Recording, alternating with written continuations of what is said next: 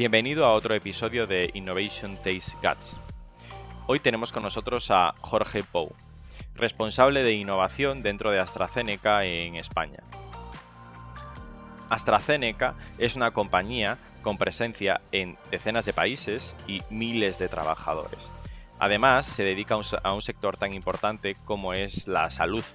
Trabaja con hospitales, médicos y con pacientes. Entonces, nos hablará sobre cómo se innova dentro de todo este eh, journey del paciente, qué cosas hacen ellos para detectar posibles innovaciones, cuáles son los diferentes eh, actores con los que trabajan en este proceso y cómo se innova eh, en un negocio que está muy apalancado sobre el sector público y también eh, en las marcas. Cada una de las marcas eh, que tiene AstraZeneca nos contará cómo ordena esto internamente. Por otro lado, también hablaremos sobre el futuro de la salud, sobre cuáles son los pasos que la tecnología irá dando eh, dentro de esta experiencia del paciente. No tanto desde el punto de vista de los nuevos medicamentos, sino de la experiencia que podemos tener nosotros como pacientes y también desde el punto de vista de prevención. También quiero pedirte que si este episodio es interesante, lo valores, eh, lo compartas en redes sociales o que nos dejes un comentario dándonos feedback sobre qué podemos mejorar. También que lo compartas con tus compañeros de trabajo si estás trabajando en una corporate o que busques a tu responsable de innovación y se lo enseñes para que venga al próximo episodio en el que estamos eh, trabajando. Muchas gracias, ya te dejo con Jorge.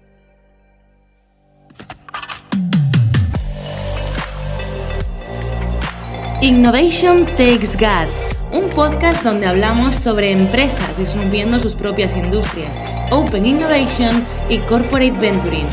Porque innovar no es para suicidas, no hacerlo sí.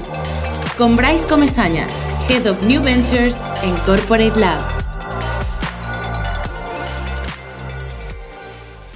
Hola a todos. Hoy tenemos con nosotros a Jorge Pou eh, de AstraZeneca, el eh, director de innovación de, de, AstraZeneca. ¿Qué tal, Jorge? ¿Cómo estás? ¿Qué tal, Bryce? Muy bien, encantado de estar aquí contigo. Muchísimas gracias por venir al, podcast y contarnos un poco cómo es tu experiencia dentro de, AstraZeneca. Para empezar, cuéntanos, ¿quién es Jorge? Eh, ¿Cuál es tu rol? ¿Qué haces dentro de, AstraZeneca? Bien, pues como, decía, soy el responsable de, innovación de AstraZeneca España. Eh, nosotros en AstraZeneca en España somos una compañía de marketing, una marketing company, y estamos muy enfocados en, la parte comercial. ¿no? Entonces, eh, toda la innovación que hacemos dentro de AstraZeneca España está muy orientada a todos los servicios de valor añadido y todos los servicios eh, que nos permitan potenciar la, venta y comercialización de, nuestros medicamentos. Vale, o sea, está más relacionado con el, con el entorno que las propias innovaciones dentro de, producto que pueden... Eh, Eso es, sí, la innovación, o sea, el core de AstraZeneca, que es la ciencia ¿no? y la innovación científica, digamos que está en, en, otras, en otras geografías y nosotros somos una compañía de marketing, ¿no? En este caso. Vale. Y dentro de este rol, o sea, que tiene AstraZeneca, tanto a nivel global como a, nivel nacional en, España, ¿cómo es AstraZeneca como, compañía? O sea, yo creo que es conocida, ¿no? Todos sabemos que está en el sector farmacéutico, pero eh, eh, ¿cómo, se, ¿cómo se estructura? ¿Cuál es, eh, o sea, esto que decías, ¿no? Pues somos una compañía de marketing, pero ¿cómo es a nivel global y un poco más en local? ¿Empleados, etcétera? Sí, no, pues AstraZeneca es una empresa muy, es una, es una, una de las mayores farmas del mundo Estamos presentes en, más de 100 países y, tenemos más de 83.000 empleados a nivel, a nivel global. Em, como te decía, el, foco y el core de, AstraZeneca es la ciencia, ¿no? Es eh, investigar, desarrollar, suministrar medicamentos, ¿no? Y ese es el, core de, aquello a lo que nos dedicamos. Em, tenemos cinco grandes áreas terapéuticas en las que trabajamos que son oncología, cardiovascular renal metabólico, respiratorio, vacunas e inmunoterapias y desde la compra de Alexion también enfermedades raras. Entonces todo se centra alrededor de esas grandes unidades de terapéuticas, todo, lo que, todo lo que hacemos. En España somos unos 800 empleados eh, y como te decía somos una unidad de marketing, ¿no? somos la unidad que comercializa eh, todas las las moléculas de AstraZeneca aquí, aquí en España. No tenemos fábrica, por así decirlo, ¿no? donde desarrollamos las, las moléculas. Y dentro de España, o sea, ¿cómo, cómo se organiza la, esta, esta innovación? ¿no? O sea, ¿quién es, eh, eh, ¿cómo es tu equipo? O sea, ¿cómo, a, quién reportas? ¿Cómo está un poco estructurada esa parte? Sí, sí, pues mira, pues eh, AstraZeneca está poniendo muchísimo foco en la innovación y la transformación digital. Y yo creo que, en ese sentido somos, estamos empezando a ser referentes ¿no? también en el sector. El año pasado, en marzo, abril, se incorporó a la compañía Mosiri Cabezas, que es la directora de Innovación y Estrategia Digital, ¿vale? Eh, que es mi jefa. Ella reporta directamente al presidente en España y digamos que lleva todo transformación digital en un sentido amplio. Entonces, dentro de, esa dirección de transformación digital, eh, se está poniendo mucho foco en, potenciar a partir de, los, eh, de las semillas que ya existían dos grandes áreas. Una de tecnología, dato y plataforma, eh, que lo lleva un colega mío, Antonio Velasco, y, la, y en este caso mi parte, que es la parte de innovación, estrategia y experiencia. En ese sentido, entonces, por lo tanto, muy pegado al CEO, Mosiri reporta directamente al CEO y muchísimo foco en, en la transformación digital y en nuestro caso en, la innovación. ¿no?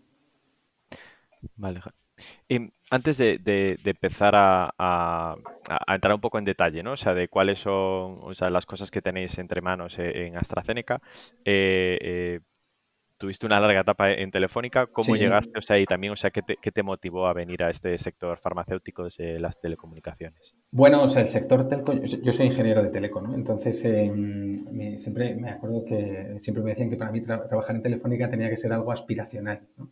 Y en, y en cierta medida es, es, algo así, ¿no? O sea, trabajar en Telefónica para un teleco, eh, pues, pues siempre es algo que apetece, ¿no? Y que apetece probar. Y Telefónica, pues la verdad es que es una impresión y, todos los años que he pasado ahí, pues han sido realmente maravillosos, además siempre muy centrados en, en el mundo digital desde, desde, la unidad de corporación ¿no? de, de, Telefónica, eh, muy centrados en el mundo digital, en el desarrollo de servicios digitales y en la innovación. Y en ese sentido, pues un aprendizaje maravilloso y no puedo estar más que agradecido por, por los años que he pasado en, en Telefónica. Y yo siempre digo que salir voluntariamente de Telefónica es una decisión dificilísima. Y lo decía antes y ahora que yo he tomado esa decisión, pues lo corroboro. Es, es dificilísimo tomar la decisión de salir de una empresa como Telefónica, ¿no? Eh, cuesta, cuesta, hay que atreverse, hay que atreverse a dar el paso. Alguna vez lo hemos hablado Mosir y yo que hay que atreverse, hay que atreverse, ¿no? Y no es, no es sencillo.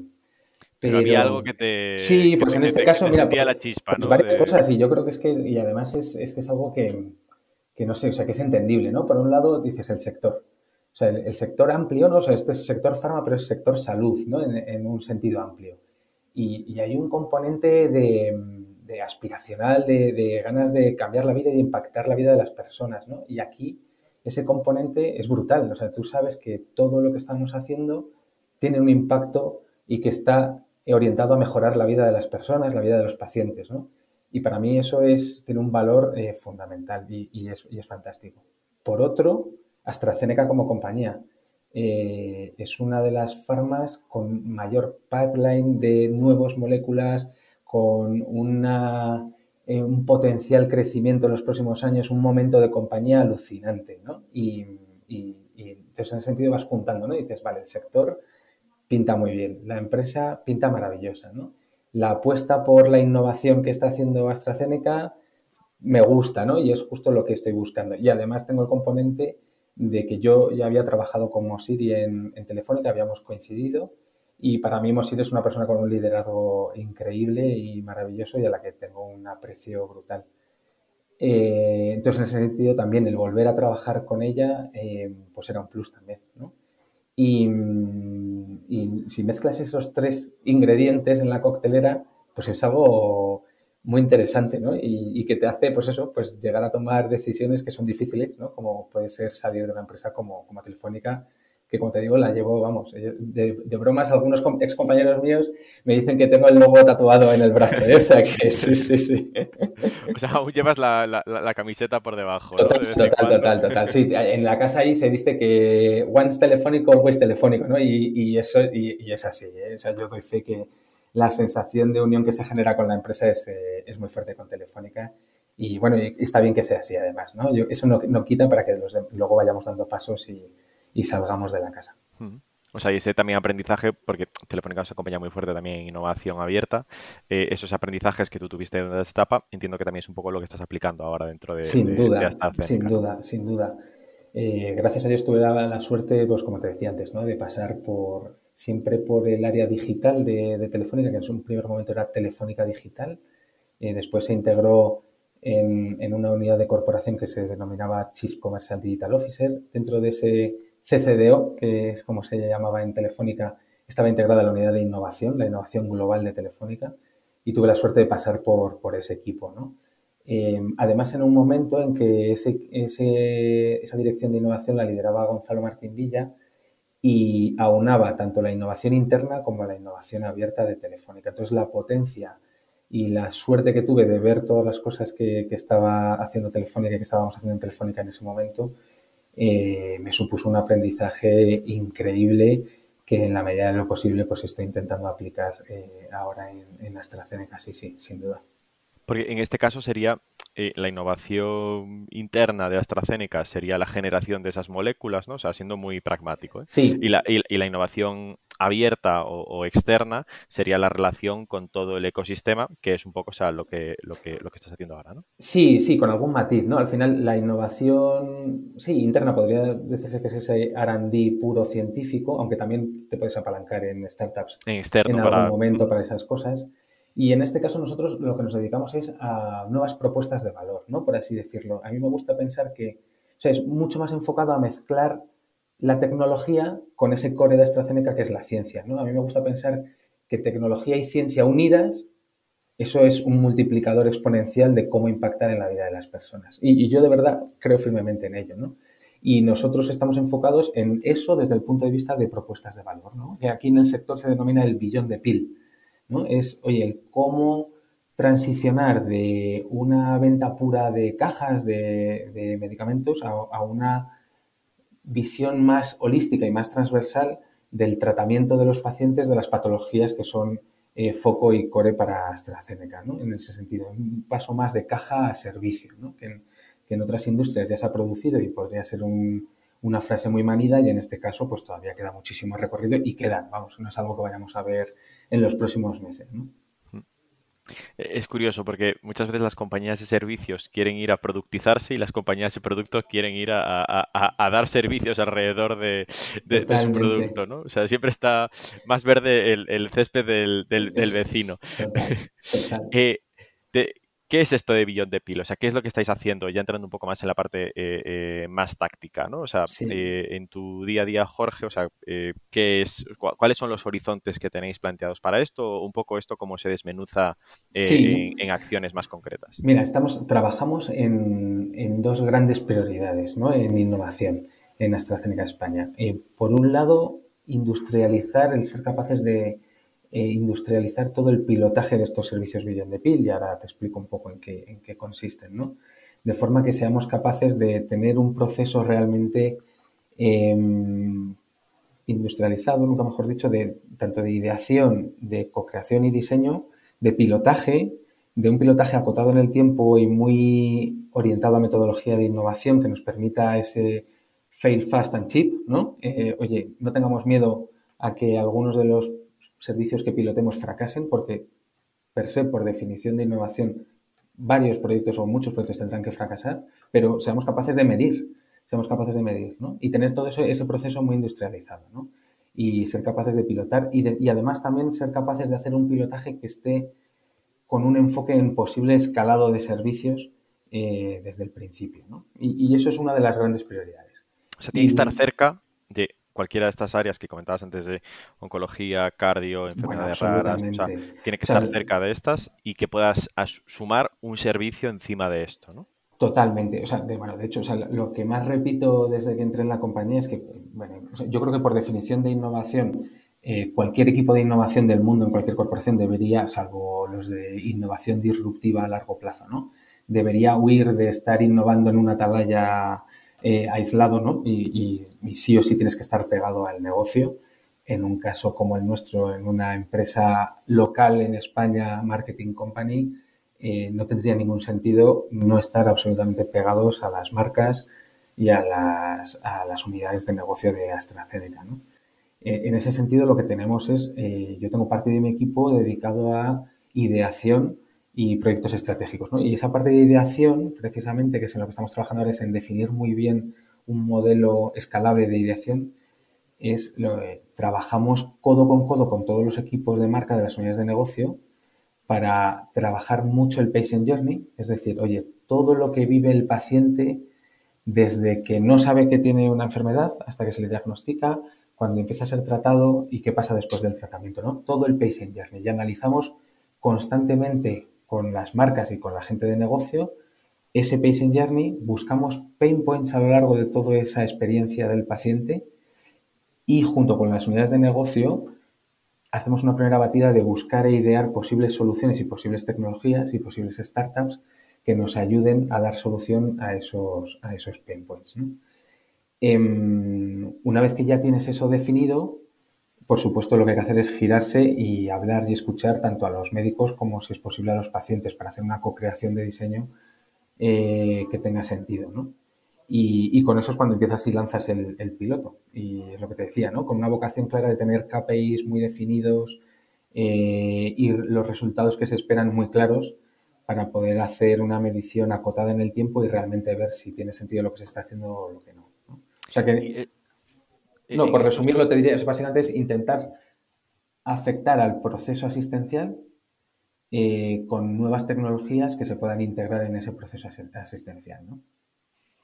Y estos pilotos, o sea, que estáis en esta fase de ideación y descubrir estos pain points, ¿no? O sea, básicamente, ¿dónde podemos ayudar a, nuestros pacientes? Hmm. ¿Qué, les, les duele? Y nunca mejor dicho, ¿no? O sea, pero eh, ¿cuáles eh, eh, aquí las diferentes alternativas que nosotros podemos probar?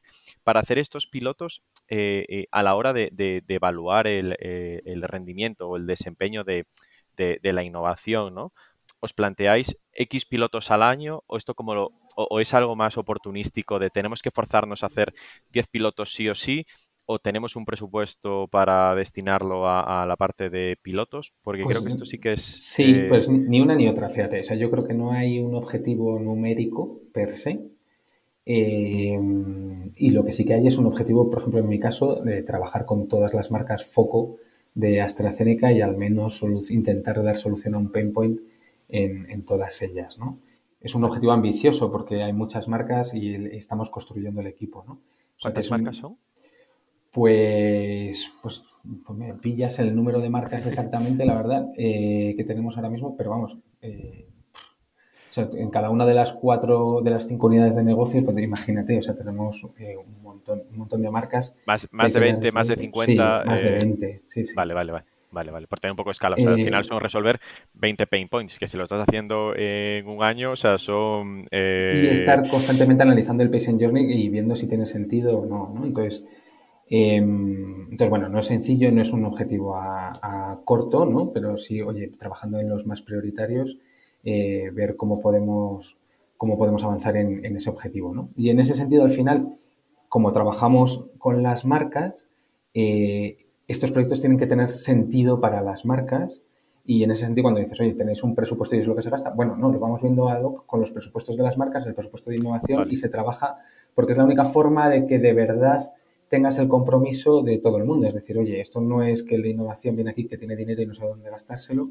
sino, oye, veamos lo que tiene sentido y lo que no si a uno le falta dinero lo pone otro y si no lo pone el uno, pero que, tenga, que tenga sentido. ¿no? O sea, tiene que salir del, budget de esa marca, ¿no? O sea, es decir, un poco justificar. Idealmente, sí, idealmente, porque de esa forma eh, la marca te está demostrando que tiene, que tiene interés y que de verdad le ve un interés a... Que también, que imagino que después habrá cosas que se puedan cruzar entre ellas, ¿no? O sea, es decir, o sea, dos marcas de... hecho, la vocación, al final, un poco, o sea, más allá del presupuesto per se, la vocación también de tener un equipo transversal de innovación es precisamente identificar todos esos puntos de sinergia y de capturas de aprendizajes que tienes. A mí me gusta decir que, por ejemplo, que la tecnología es transparente a la patología. ¿no? Si tú, por ejemplo, aprendes que ya existe una tecnología que te permite hablar a un dispositivo móvil y que repitiendo la misma frase todos los días, hay una tecnología que te permite decirte si vas a estás empeorando tu condición coronaria del corazón, Al final eso lo que hace es que está digitalizando eh, la voz, ¿no? Y con eso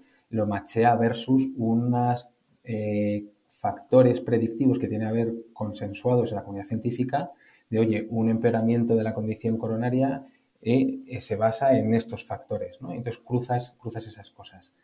Pero tú en el momento que digitalizas la voz, si tienes también un consenso científico alrededor de cómo se puede digital, o sea, cómo se puede predecir eh, una enfermedad respiratoria, esa misma tecnología, a la tecnología per se le da igual de qué patología estamos hablando, ¿no? Es la aplicación de la tecnología, ¿no?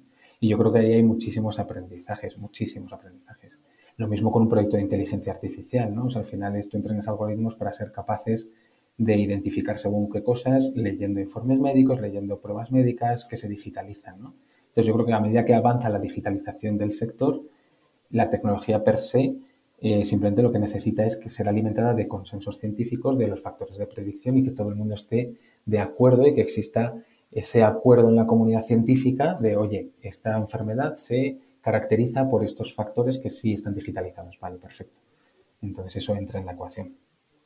Aquí me, comentabas o sea, que, había dos puntos dentro de la estrategia, ¿no? El primero era la industrialización de estos eh, eh, eh POCs y, el, segundo, que te corté justo antes de que fueses a contarlo.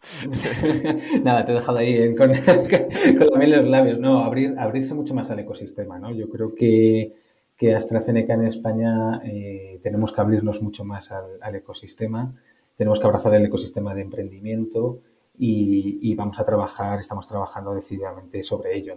Globalmente, AstraZeneca sí tiene un impulso eh, muy fuerte a través de la red A-Catalyst Network, que es una red que cuenta con más de hubs a nivel, más de 20 hubs a nivel internacional eh, dedicados a la innovación orientada en el paciente.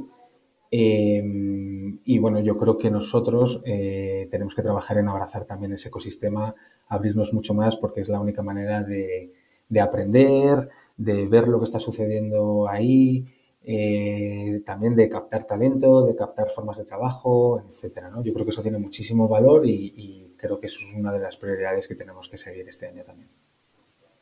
Vale, o sea, es como un poco eh, eh, la parte más inicial, ¿no? O sea, de, estamos poniendo esto en marcha, vamos a empezar con estos hubs a, abrirnos al ecosistema y que después, una vez que estamos relacionándonos con el ecosistema, nos empiecen a salir también y tener ya el proceso industrializado de esas POCs y poder ser como una especie de API, entiendo, ¿no? De poder ir probando, o sea, muchas cosas y viendo dónde, dónde realmente hay, hay, impacto, ¿no? Eso es, eso es. Nosotros, para que te una idea también, en el proceso de ideación de todas estas POCs, nosotros nos apalancamos mucho en la red global de hubs de, AstraZeneca. ¿no? Por ejemplo, con Israel trabajamos muchísimo con el hub de Israel, con startups que, tienen ellos eh, identificadas y escauteadas, ¿no? y de las que tienen programas de aceleración, etcétera, etcétera. ¿no? Trabajamos con, nuestros hubs. Yo creo que también merece la pena tener eh, nosotros alguna forma de llegar al ecosistema de emprendimiento más local eh, y, de industrializar también, igual que industrializamos la realización de los POCs,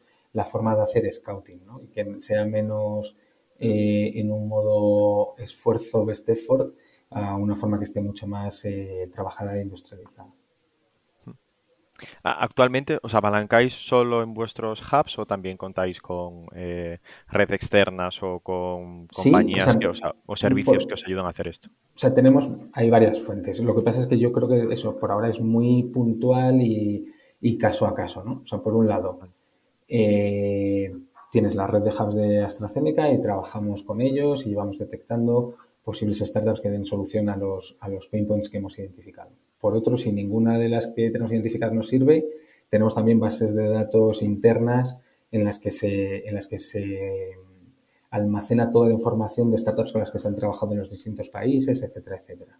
Luego también pues, hacemos a veces búsquedas en abierto nosotros directamente, ¿no? incluso tirando de contactos, oye, que conoces a alguien, qué tal, que me puede ayudar, etcétera, etcétera, ¿no? Pero es casi oportunístico. Y otras veces nos llega, nos llega gente que nos ofrece cosas, ¿no? Y entonces dice, ah, pues tiene sentido, vamos a ver si esto encaja dentro de nuestra estrategia y de nuestras prioridades, ¿no? Mm. Y, así, hemos estado funcionando. Yo creo que de alguna forma tenemos que articularlo mucho mejor y, tenemos que articular de una forma más ordenada el, cómo hacemos ese scouting y cómo nos abrimos al, ecosistema para traer nuevas tecnologías. Pero bueno, es parte del proceso, ¿no? O sea, ir avanzando y luego ya ir construyendo el avión según vamos eh, sí, Sin duda, eso es parte, por eso es lo que te digo, son, son mis prioridades, ¿no? Las prioridades del equipo para este año y es algo en, los que, en lo que estamos trabajando, ¿no? Estamos trabajando eh, mucho, con mucho foco actualmente en, esas, en esas dos iniciativas y en, en, esas dos, en esas dos líneas de actuación. ¿Cómo, en, la parte de industrialización de estos POCs, en la, fase de, ideación y de eh, entender los, los pains, de, eh, hablas del paciente, pero no sé si solo estáis tratando cosas para el paciente o, o sea, buscando esos pains para el paciente o para toda la cadena eh, sanitaria. O sea, entiendo en esto más de, oye, pues los cardiólogos podemos ayudarles también en la, hablabas antes de inteligencia artificial, en, en la mm, prescripción más rápido, ¿no? O, en diagnosticar bueno, enfermedades. Pero eso es parte del patient journey. Para nosotros eso es parte del patient journey. Vale, no solo, eh, no solo el paciente de lo que sufre el paciente. O sea, no solo la experiencia, claro, porque, pero al final sí está relacionado, porque es parte de la experiencia que tiene el paciente, ¿no? Si eres capaz de eh, hacerte un diagnóstico más temprano de una enfermedad que tienes, eso te está impactando a ti, ¿no? O si el médico es capaz de eh, tener en tiempo real o tener de una forma mucho más precisa un factor que le objetiviza las probabilidades que tienes de tener determinada enfermedad, eso también te está afectando como, paciente. ¿no? Lo vemos como un todo. ¿no? Para nosotros el patient journey es, ese todo, del, lo que te decía también, del proceso asistencial eh, completo. ¿Y es, cómo es el equipo que hace esta, eh, este análisis de, ese patient journey y cómo... Eh, cuáles son los pain points que hay, ¿no? Hablabas de las marcas que están involucradas, que participan un poco, entiendo, como eh, eh, cliente o actores que están involucrados dentro de ese, de ese journey, pero eh, quién es el que hace todas esa, esas entrevistas o cómo es un poco también esa metodología para identificar estos pain points. Bueno, para la identificación de pain points, o sea, tenemos, em, por un lado, el trabajo, podemos hacer trabajo interno nosotros, que es, oye, con el trabajo que tenemos, piensa que nosotros tenemos mucha presencia en campo eh, con, mucha fuerza comercial, entonces tenemos recibimos mucho input eh, valioso. Y nosotros podemos trabajarlo con esa información que tenemos interna y hacer un análisis nosotros y también trabajamos eh, de la mano de sociedades de pacientes y de, cuentas hospitalarias. Incluso hacemos proyectos de transformación, de análisis del proceso asistencial en los que hacemos pues, workshops con los, con los médicos, en este caso con los HCPs, en los que con las distintas unidades de servicio se, analiza cómo es el proceso asistencial, si existe algún punto de mejora, etcétera, etcétera. hay distintas líneas de actuación para llegar a esa, a esa ideación. Vale. Eh, ¿Y cuáles son los actores que participan aquí? O sea, hospitales, entiendo que en el caso, si estos pain points los hacéis para España también, eh, comunidades autónomas, o sea, o, consejerías de salud, etcétera. O sea, ¿quién es, o sea, ¿con quién interactuáis vosotros y un poco cuál es vuestra visión una vez que pase eh, esta industrialización de POX? ¿Cómo, ¿Cómo, debería ser tu ideal aquí? ¿no? O sea, ¿cómo se va a, ¿Cuál sería la forma final? Bueno, e, es justo lo que dices, ¿no? Hay dos formas de aproximarse. La que es hospital a hospital eh, para poder realizar estas pruebas de concepto y ahí pues cada hospital es un mundo y hay hospitales mucho más referentes en innovación, otros menos, otros que son más complejos, eh, otros menos. ¿no? Y luego tienes la aproximación también por, comunidad autónoma, ¿no? por, consejería, em, que cada uno tiene sus ventajas y sus inconvenientes. ¿no? Em, una de las principales barreras que veo yo es eh, precisamente cuando, tiene, cuando vas hospital a hospital, hacer que esto sea un modelo escalable. ¿no? Nosotros piensa que también somos un sector muy, muy regulado eh, y, vamos, y para eso nosotros, eh, eso para nosotros es crucial, ¿no? Y, lo, y, analizamos mucho y tenemos mucha cautela eh, precisamente para cumplir con toda la regulación que, tenemos. entonces, en ese sentido, muchas veces te encuentras con que tienes que ir hospital a hospital negociando el tipo de acuerdo que vas a tener con el hospital y el cómo introducir eh, cómo ayudar a introducir o cómo enseñar eh, sobre una tecnología determinada, etcétera, etcétera. Entonces, yo creo que a nivel de industria eh, existe un campo de mejora, cuando me decías cómo sería el ideal. El ideal, yo creo que, todavía nos queda recorrido en, en España para dar cabida a este tipo de servicios digitales dentro del mundo health y de cómo se comercializan este tipo de servicios, cómo se integran dentro del proceso asistencial de una manera mucho más escalable. queda mucho trabajo todavía por hacer. yo creo que es algo que es transversal para toda la, para toda la industria. ¿no? por ejemplo, mira, hay otros países en la Unión Europea que están un poquito más avanzados. ¿no? Por ejemplo, en, en Alemania eh, ya existe un concepto que son los, los, DIGAS, que son las terapias digitales, que son eh, Digital Therapies, eh, y existe un proceso a través del cual tienes la homologación de una terapia digital y esa terapia digital tiene reembolso. El reembolso es como nosotros cuando vendemos un medicamento. Entonces, eso es un paso que cambia por completo las reglas del juego. ¿no? Y, y en Alemania ya está. Eh, con muchas precauciones, es un proceso muy complicado, etcétera. ¿Qué es lo que tiene que ser? Porque hay que salvaguardar, por supuesto, la privacidad de los datos, la seguridad, porque estamos hablando de salud y que no es un sector cualquiera, ¿no? Estamos hablando de salud. Pero es un paso muy importante que, se ha dado ya, ¿no? Eh, nos consta que otros países están avanzando en, análisis de este tipo. En España también se está, nos consta que se está valorando no sabemos cuándo va a llegar, si esto cuándo llegará, pero llegar llegará. Entonces yo creo que también tenemos que incidir en este pilotaje de servicios y en saber aplicar estas tecnologías al Patient Journey para, el momento en el que el terreno de juego sea mucho más propicio para la integración de estos servicios en el proceso de asistencia sanitaria. Hmm.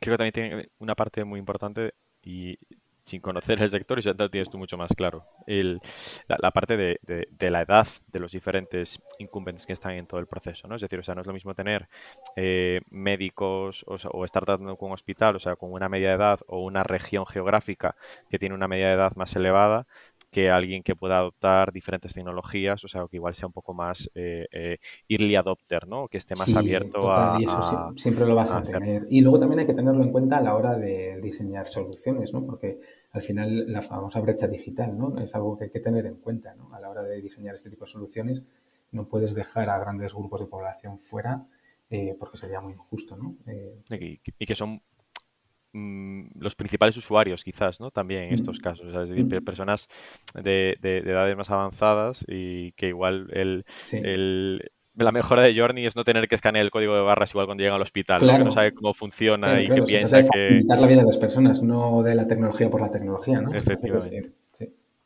Y, respecto a estos eh, eh, digas que contabas de, Alemania, o sea, ¿qué son? Como en tecnología aplicada de, no sé, utilizo, tengo un problema psiquiátrico, utilizo eh, una aplicación que me ayuda a esto es, tener software incluso, o dispositivos médicos que tienen que estar, por supuesto, aprobados por la agencia europea, por supuesto, tienen que pasar todos los controles, pero se consideran parte del tratamiento. O sea, es ampliar el concepto de tratamiento médico eh, más allá de lo que son los medicamentos, de lo que son las moléculas, eh, con, software y con dispositivos.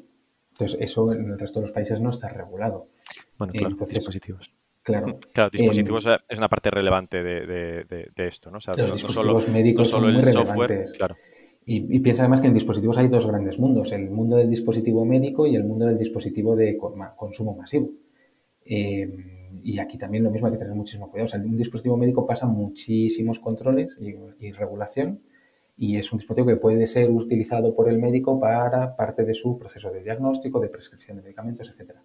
Y luego está todo el mundo de los wearables que tienen muchísimo valor, que por ejemplo pues, todos nos encantan, yo llevo mi Apple Watch o lo que quieras, pero que está más orientado a la concienciación de la sociedad o a, a, que la gente sea consciente.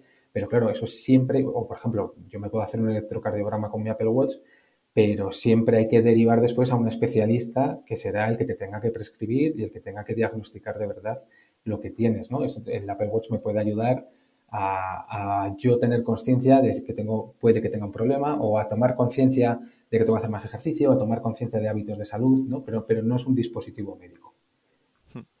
Más, tiene que ver más con la parte de, la prevención, seguramente, ¿no? O sea, de darte un poco más de conciencia. Sí. ¿Esto también lo planteáis dentro de ese eh, Passing Journey de como es eh, la parte de la prevención o solo cuando va a tratarse y llega al hospital? No, sí, analizamos todo, desde lo que te decía, desde incluso antes la prevención, incluso el momento en el que el paciente no sabe que tiene la enfermedad.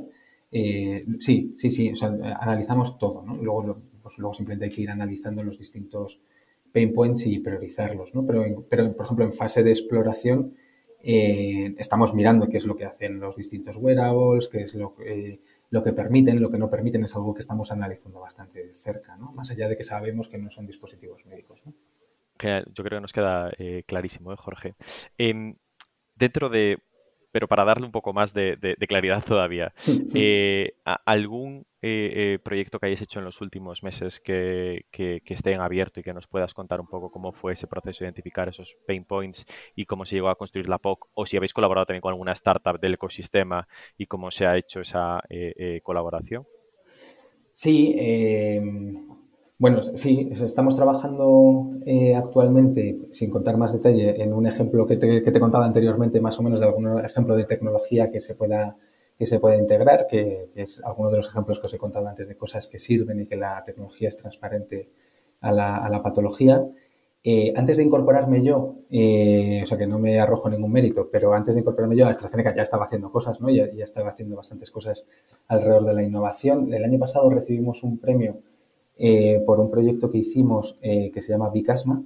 Eh, Bicasma es una aplicación con, un chatbot basado en la inteligencia artificial que permite mejorar la información que tienen los pacientes alrededor del asma y de la enfermedad del asma. Entonces, en ese sentido, hemos trabajado con una startup que se llama Wi-Fi y, la, verdad es que la experiencia es muy buena y entonces eso incide pues, en toda la parte de concienciación y mejora del diagnóstico, ¿no? Al final nunca te están prescribiendo, pero sí te puede derivar a, oye, deberías visitar a tu médico, deberías, o si ya tienes la enfermedad, eh, oye, pues deberías eh, consultar de nuevo con tu médico para ver si estás eh, tratado correctamente o no, etcétera, en función de lo que me estás contando, de los síntomas que tienes, etcétera, etcétera.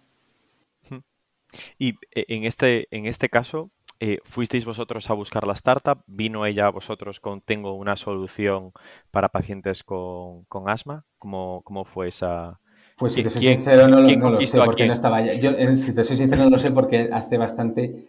Eh, yo creo que en, este, que en este que fuimos nosotros los que estuvimos buscando la, posibilidad y la mejor herramienta para, para realizarlo. Eh, pero es lo que te decía, que en este caso no, no estoy 100% seguro de cómo fue el flechazo, ¿no? en, la que no te puedo dar muchos detalles porque estamos haciendo todavía y no se ha, y no se ha comunicado. Eh, hemos sido nosotros, esa, por ejemplo, es una startup del Hub eh, de Israel eh, y entonces ahí, pues básicamente ha sido la unión de dos voluntades. ¿no? Nosotros que teníamos muy claro eh, un pain point en el proceso asistencial, hemos hablado con el Hub de Israel. El Hub de Israel había lanzado una call buscando startups que, mejoraran determinadas patologías en cardiovascular, eh, renal metabólico y entonces, bueno, pues vimos e hicimos match eh, y entonces estamos trabajando, estamos trabajando con ellos. Vale. Y aquí en este caso, o sea, es una startup de Israel que viene a España a hacer esta, esta POC, ¿no? O sea, y, le, damos un punto en el que puede eh, probar su tecnología, en el que podemos interactuar con, los pacientes. Aquí tenéis un playbook para, o sea, de cómo funcionan estas POCs eh, claro, es decir, o sea, pues eh, eh, tenemos que establecer estos KPIs o estos son los KPIs que utilizamos, pagamos esta POC, no la pagamos, o sea, No tenemos el playbook, lo estamos construyendo. Fíjate, lo que estamos construyendo es tanto un playbook de forma de trabajo como un repositorio de aprendizajes, que para mí es interesante también. para volver atrás, ¿no? Sí, porque, mira, porque, y, y, por qué me pasa? Uno, porque a mí me ha, pasado al entrar en la compañía, ¿no? Que es lo que te decía.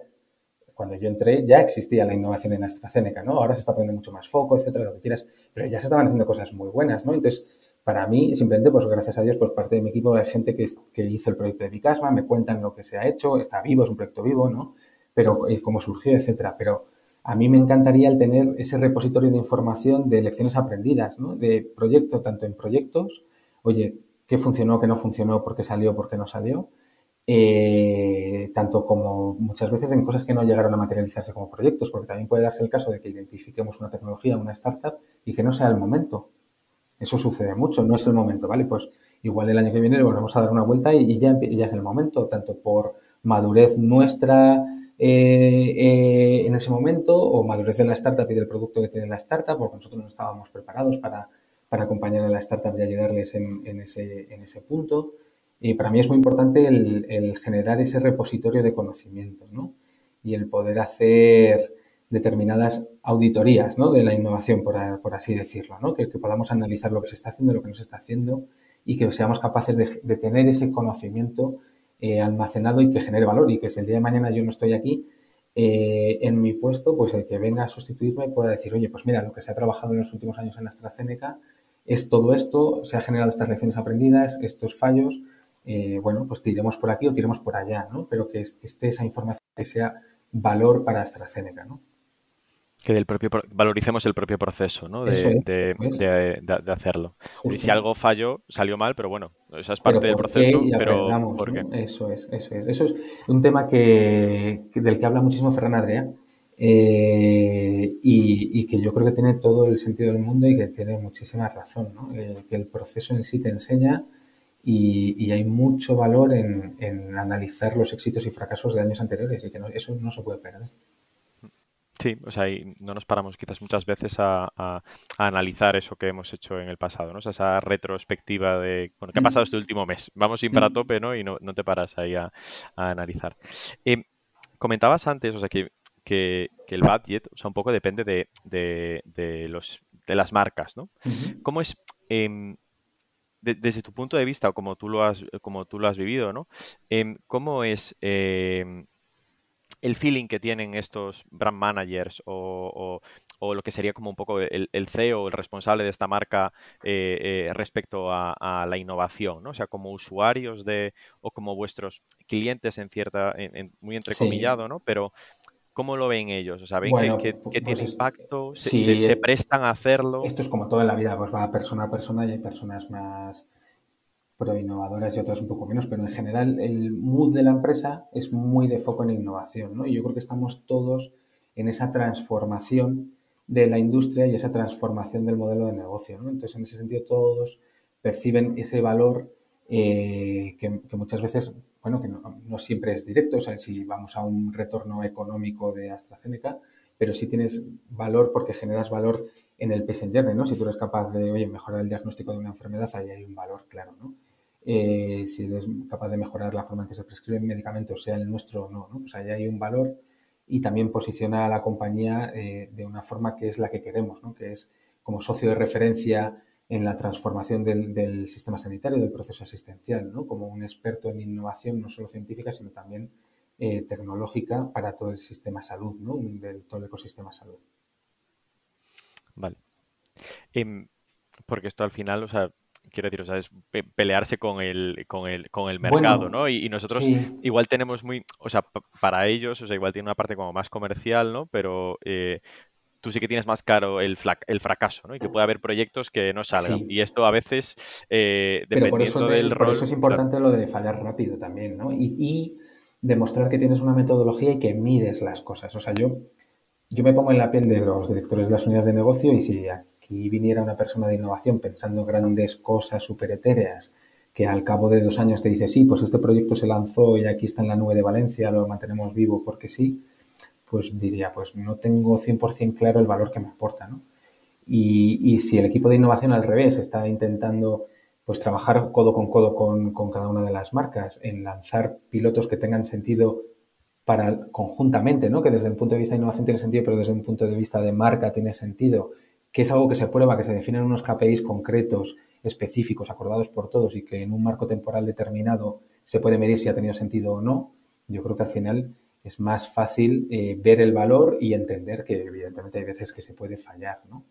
Sea, al final es que un equipo de innovación de una empresa que es una empresa local, ¿no?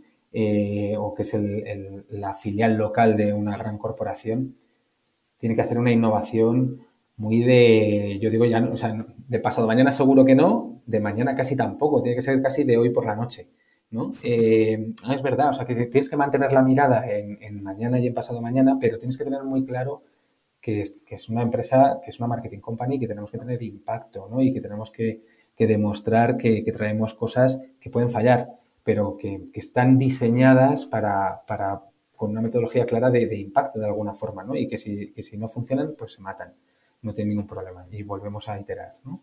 Pero no puedes estar con los grandes eh, bolas de estoy aquí haciendo una cosa gigante que ya saldrá, ya os lo contaré y cuando salga. No, eso no tiene ningún sentido. No tiene ningún sentido.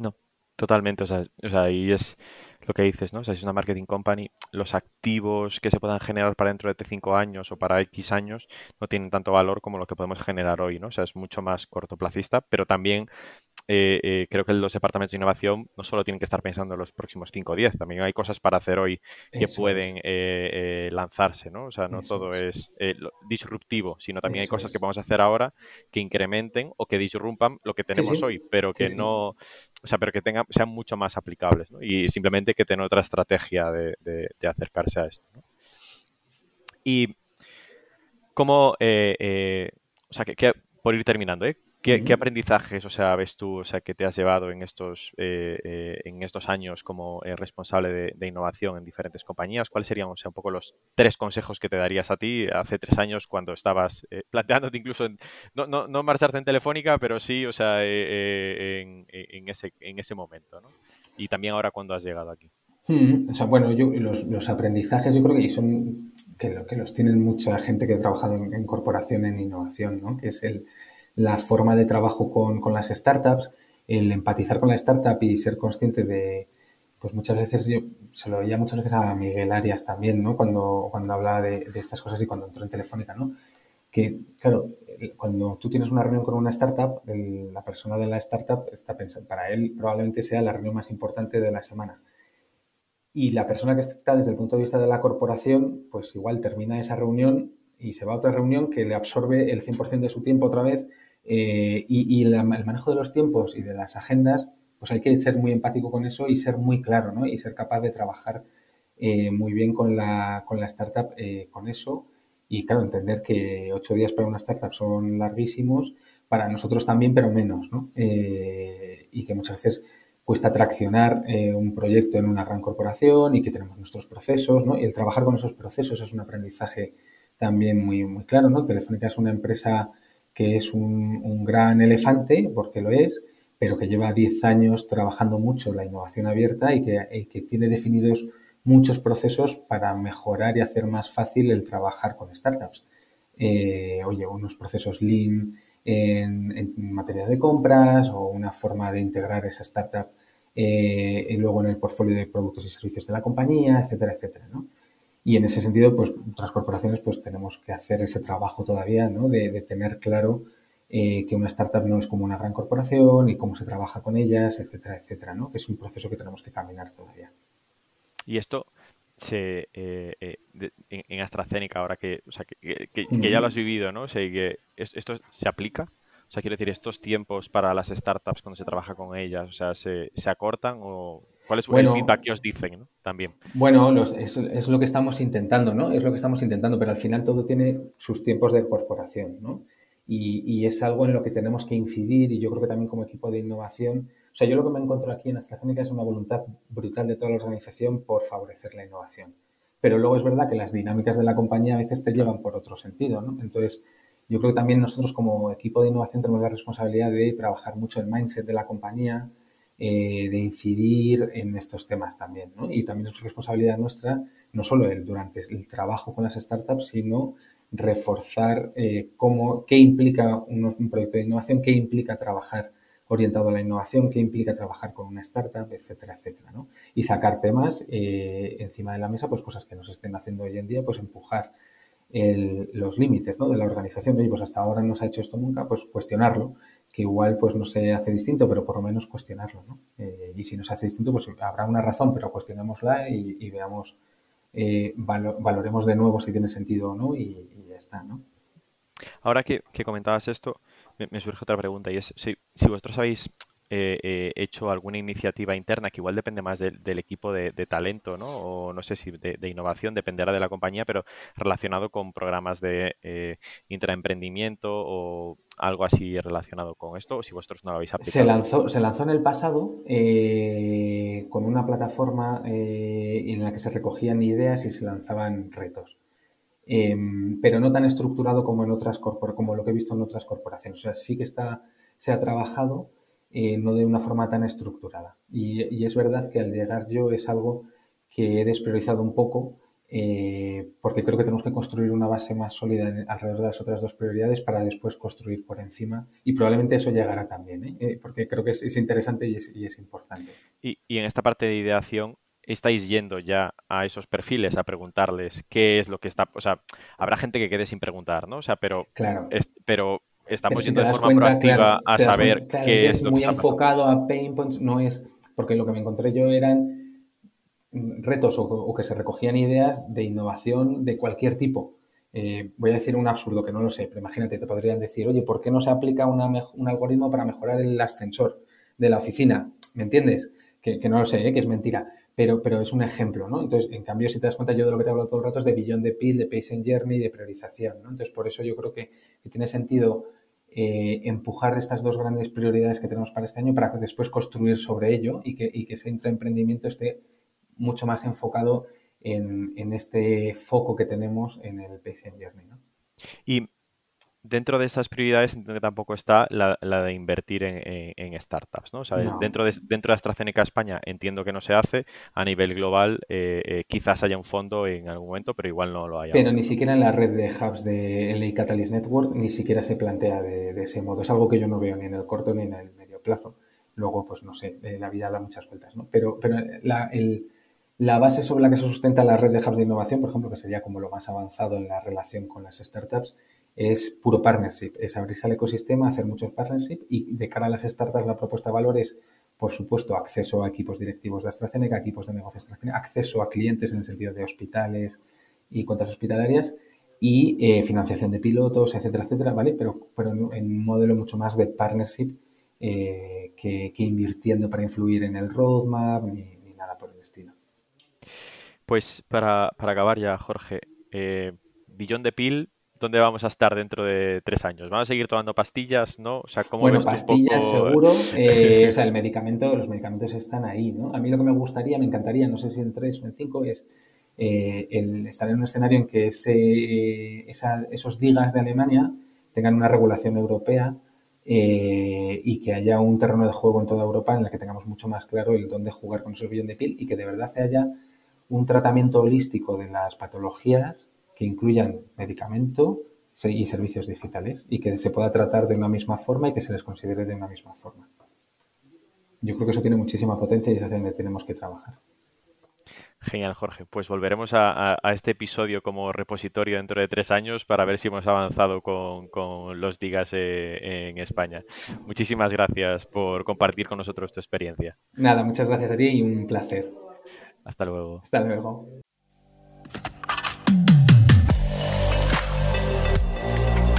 Innovation Takes Guts, un podcast donde hablamos sobre empresas disminuyendo sus propias industrias, Open Innovation y Corporate Venturing. Porque innovar no es para suicidas, no hacerlo sí. Con Bryce Comesaña, Head of New Ventures en Corporate Lab.